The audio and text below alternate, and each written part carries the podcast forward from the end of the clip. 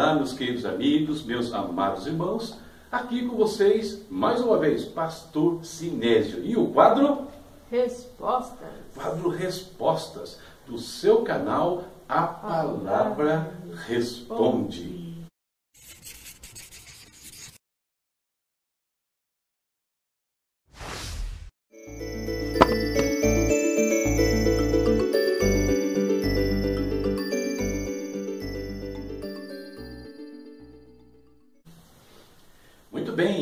Pergunta muito legal hoje para compartilhar aqui com vocês e farei isso dentro de alguns instantes.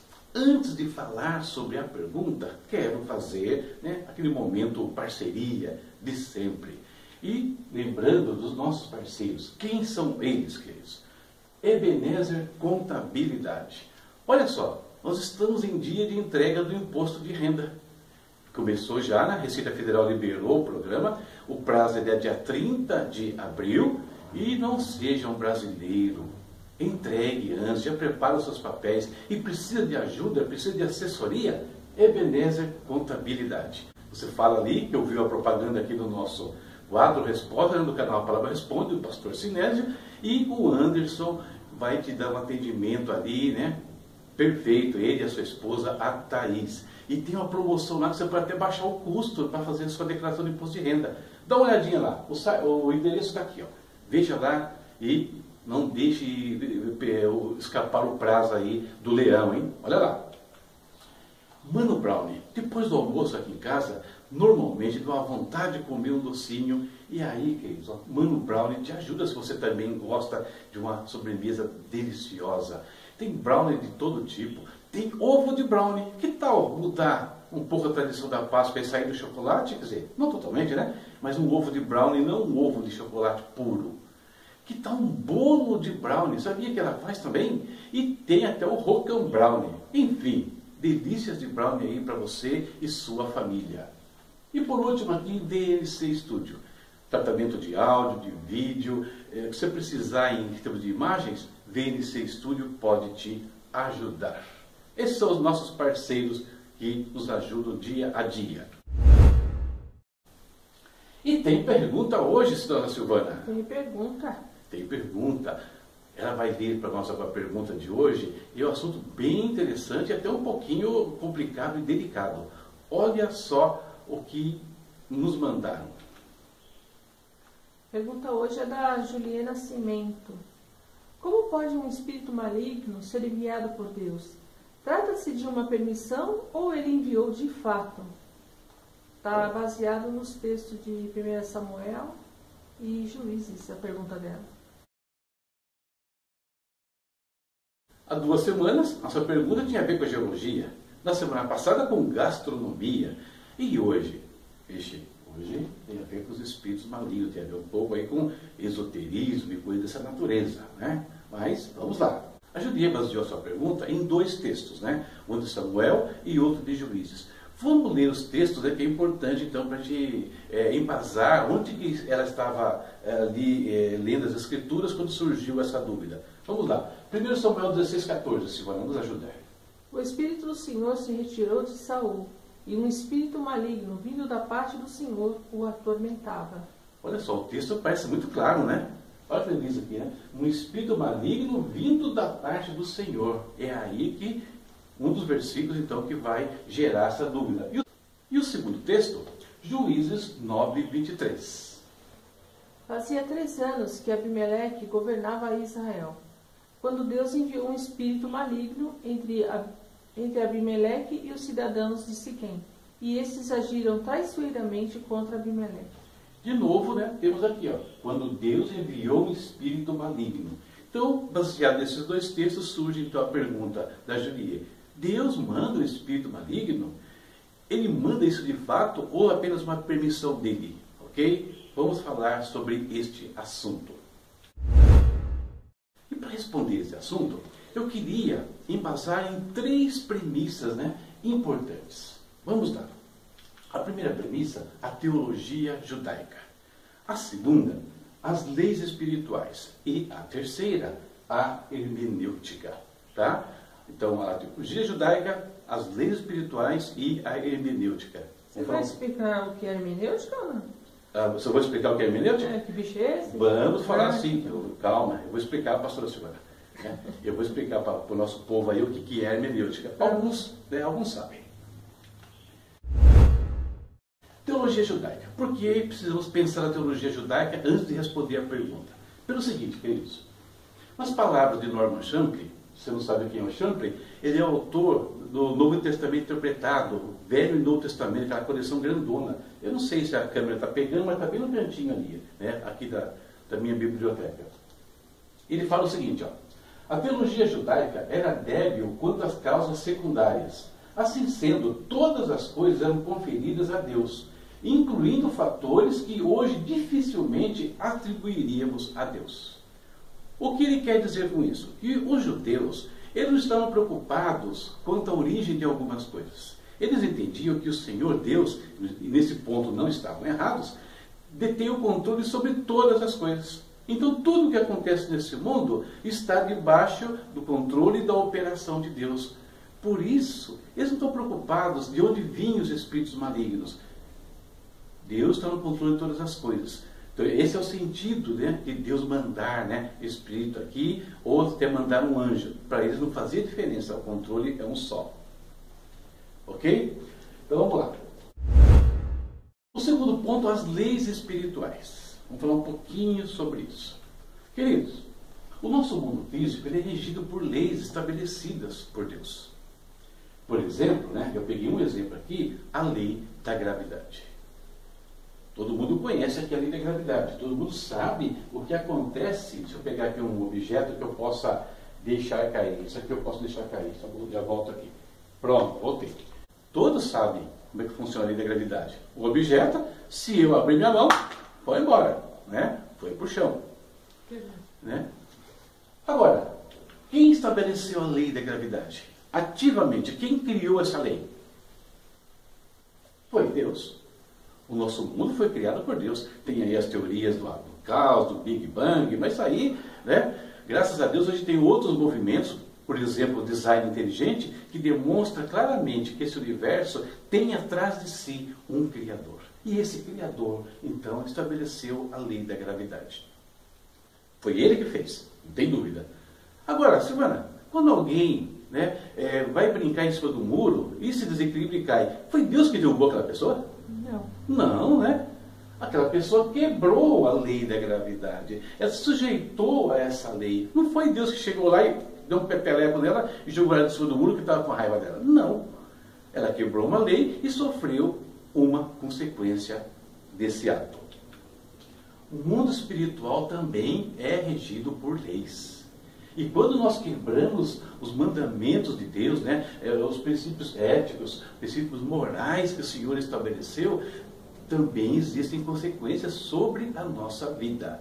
Então, dois pontos: a teologia judaica, que põe tudo debaixo do controle de Deus, as leis espirituais, onde existem consequências, sim, para quem quebra alguns mandamentos do Senhor e vão experimentar algumas coisas não muito boas ainda nesse caminho. E por fim, então, a hermenêutica. A hermenêutica. É, a professora Silvana aqui quer saber se eu ia explicar. Que né? bicho é esse? O que é a hermenêutica? A professora Silvana vai ler para vocês o que é a hermenêutica. Aqui, ó. A hermenêutica é a ciência da interpretação de textos escritos de acordo com regras e princípios cientificamente formulados. A hermenêutica é uma ciência, portanto, ciência da interpretação de textos antigos. A hermenêutica, importante dizer, não é uma disciplina teológica Okay? Não foi criada pela igreja. É uma ciência que estuda documentos antigos. E que, por essa causa, pode ser aplicada assim às escrituras. No sentido de interpretar o que foi dito no texto ali, ela tem princípios muito importantes. Quando aplicada à teologia, nós podemos pensar em pelo menos 12 princípios que, que devem ser observados na hora de interpretar o texto. Vou citar para vocês aqui apenas quatro. Silvana, me ajuda aí, lendo esses quatro? Primeiro, denomina-se princípio da unidade escriturística. Sobre a inspiração divina, a Bíblia ensina apenas uma teologia. Não pode haver diferença doutrinária entre um livro e outro. Olha que interessante. A teologia da Bíblia tem que ser uma só. Ou seja, a hora de interpretar um texto do Antigo Testamento como esses que a Julie apresentou, eu não posso destoar do que o Novo Testamento fala, qualquer outro livro da Bíblia fale. Eu tenho que seguir uma linha única. Segundo, Deixe a Bíblia interpretar a própria Bíblia. é importante. Busque a interpretação da Bíblia no seu contexto. Terceiro, O texto deve ser interpretado através de conjunto das Escrituras e nunca através de passagens isoladas. a Julie nos fez uma pergunta baseando-se em apenas dois versículos. Um, no capítulo 16 de Samuel, 16 ali, né? E o 1, capítulo 9 de Juízes. Nós não podemos interpretar olhando apenas para esses versículos. Nós temos que olhar para todo o contexto do evento. E último, Sempre ter em vista o contexto. o contexto. Eu tenho que olhar o todo, né? Na, na, na questão. Então vamos lá. Então, queridos, de posse, né? Desses, dessas três informações, da teologia judaica, das leis espirituais, dos princípios hermenêuticos, vamos analisar os textos, mas saindo de um único versículo e anunciando e a, analisando o contexto geral. O caso de Saul, primeiro, querido, olha só.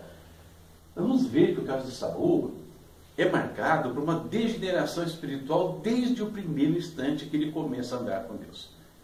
Logo depois que já Saul assume o governo de Israel, ele entra num processo de declínio. Por exemplo, ele tinha que ter esperado Samuel para fazer os sacrifícios. Antes dele é, ir para partir para uma batalha, ele não esperou. Impaciente, ele mesmo tomou né, as rédeas ali e ofereceu sacrifício, o que não era permitido a quem não fosse um levita. Aliás, a lei previa a morte para quem fizesse esse tipo de ação. Olha o que Samuel falou para ele. Disse Samuel: Você agiu como tolo, desobedecendo ao mandamento que o Senhor seu Deus lhe deu. Se você tivesse obedecido, ele teria estabelecido para sempre o seu reinado sobre Israel. Mas agora seu reinado não permanecerá. O Senhor procurou um homem segundo o seu coração e o designou líder de seu povo, pois você não obedeceu ao mandamento do Senhor. Saul quebrou o mandamento de Deus, ou seja, ele, ele violou uma lei espiritual. Aguardando esse ponto, esses pontos são muito importantes. Depois Saul desobedeceu ao Senhor no caso dos Amalequitas. Lembra do caso dos Amalequitas? Os Amalequitas, aquele povo que atacou Israel lá no deserto, e o Senhor disse que vingaria o que eles fizeram contra, contra Israel. Muito bem, aí Deus escolhe Saul para executar essa ação e manda Saul até o reino de Agag, né, o reino dos Amalequitas, para ele então exterminar os Amalequitas. Saul obedeceu? Não, Saul não obedeceu. E de novo Samuel repreendeu ele da seguinte forma: Samuel, porém, respondeu: Acaso tem o Senhor tanto prazer em holocaustos e em sacrifícios, quando, quanto em que se obedeça à sua palavra? A obediência é melhor do que o sacrifício e a submissão é melhor do que a gordura de carneiros. Pois a rebeldia é como o pecado de feitiçaria e a arrogância como o mal da idolatria. Assim como você rejeitou a palavra do Senhor, ele o rejeitou como rei. Ou seja, aqui Saul estava quase chegando ao fundo do poço, infelizmente. Então, depois de um longo processo degenerativo, o que a gente vê? Né? Que Saul entra nesse, nesse processo de se afastando da presença de Deus, desobedecendo a Deus, e é só nesse caso que se manifesta então o espírito maligno da parte do Senhor. Depois de um processo de degeneração espiritual, vai aguardando esse ponto também. Agora, queridos, vamos ver o caso de Abimeleque, tá bom? Abimeleque, vamos começar já lendo os textos. Começando. Logo depois que Gideão morreu, os israelitas voltaram a prostituir-se com os Baalaíns, cultuando-os. Ergueram Baal Berit como seu Deus, e não se lembravam do Senhor, do seu Deus, que os tinha livrado da mão dos seus inimigos em redor. Também não foram bondosos com a família de Jeruboal, isto é, Gideão, reconhecendo todo o bem que ele tinha feito por Israel. Olha só, de novo estamos diante de um processo de degeneração espiritual. De novo. E, e termina dizendo que eles não foram bondosos para com Gideão. Por quê? Se você ler o texto, você vai ver. E até depois a gente vai confirmar isso aqui. depois que Gideão morre, eles matam os 70 filhos que Gideão tinha, exterminaram a família de Gideão. Não foram bondosos, se lembrar tudo que tinha feito por Israel. Aí depois, então, disso tudo, o que acontece? Fazia três anos que Abimeleque governava Israel, quando Deus enviou um espírito maligno entre Abimeleque e os cidadãos de Siquém, e esses agiram traiçoeiramente contra Abimeleque. Isso aconteceu para que o crime contra os setenta filhos de Jerubaal, o derramamento de sangue deles, fosse vingado em seu irmão Abimeleque e nos cidadãos de Siquém que o ajudaram a assassinar os seus irmãos. Olha só que situação terrível. Né? Então, degeneração espiritual que se manifesta aqui em assassinato né? e assassinato coletivo. Né? Exterminaram a família inteira. Então, percebam, queridos, que também aqui nós temos a manifestação do espírito maligno enviado, mas em é, resultado de degeneração espiritual. Só nessa situação. Ok? Então, são pontos importantes para a gente entender as duas passagens. A vontade de Deus foi quebrada em ambas as situações. E o que eu acho interessante é que as duas situações são muito semelhantes. Você percebeu isso? Nós temos ali dois líderes de Israel, né? dois governadores, responsáveis pela degeneração espiritual de toda a nação. Eles vão provocar isso. E eles então são alvos de espíritos malignos por conta das suas atitudes, por conta da forma como já trataram a Deus né? E os seus mandamentos. A chave para gente compreender isso, então, para mim, é, está no Novo Testamento. Está numa passagem onde Jesus fala com os fariseus que o criticavam ali por causa das obras que ele realizava e o acusam de realizar as suas obras por o poder de Satanás. Aí Jesus repreende os fariseus e numa parte da fala dele ele diz o seguinte: quando um espírito imundo sai de um homem, passa por lugares áridos procurando descanso e não encontra. E diz: Voltarei para a casa de onde saí. Chegando, encontra a casa desocupada, varrida e em ordem. Então vai e traz consigo outros sete espíritos piores do que ele, e entrando passam a viver ali. O estado final daquele homem torna-se pior do que o primeiro. Assim acontecerá a esta geração perversa. Olha só, o que ia acontecer com aquela geração perversa que questionava Cristo ali, que pedindo sinais, né, blasfemando dele, eles teriam essa ação. Né? Eles que haviam sido o povo de Deus, que conheciam a Deus, tinham os mandamentos de Deus, quebraram tudo isso, rejeitaram o Messias, então seriam visitados né, também por espíritos malignos. Percebe? Não é Jesus que está mandando é a postura deles. Aqui está a chave para nós compreendermos o que nós lemos então, no Antigo Testamento. Espíritos malignos se manifestando e, e, por conta da degeneração espiritual de pessoas que, que conheciam a Deus, que abandonaram os mandamentos de Deus, e aí, quando o Espírito de Deus se retira da vida deles, abre espaço para manifestação livre né, de Satanás, dos demônios e coisa dessa natureza. Então, queridos, a manifestação de espíritos, ela é resultado da degeneração de um indivíduo que um dia foi liberto ou de um indivíduo que estava na presença de Deus e se afastou deste lugar. Fechando aqui, então, o raciocínio né, sobre a pergunta que foi feita hoje. Sabendo que a Bíblia tem apenas uma teologia, como nós vimos, usando aqui a Bíblia como nós usamos para interpretar a própria, a própria Bíblia. Não interpretando o versículo isoladamente, mas dentro do contexto da passagem. E analisando todo esse contexto, então nós podemos observar que Deus não envia espíritos malignos. Tá? Eles são uma decorrência do afastamento do homem da presença de Deus e, consequentemente, do afastamento do Espírito Santo de sobre a vida deles. Essa é as escrituras nos ensinam sobre esse processo. Não é Deus que está enviando. Eles vêm em decorrência de uma quebra de lei. Quando o Velho Testamento fala que Deus está enviando, lembrar da teologia judaica, que para eles Deus está no controle de todas as coisas, então tudo passaria ali pelas mãos de Deus. Não é uma permissão.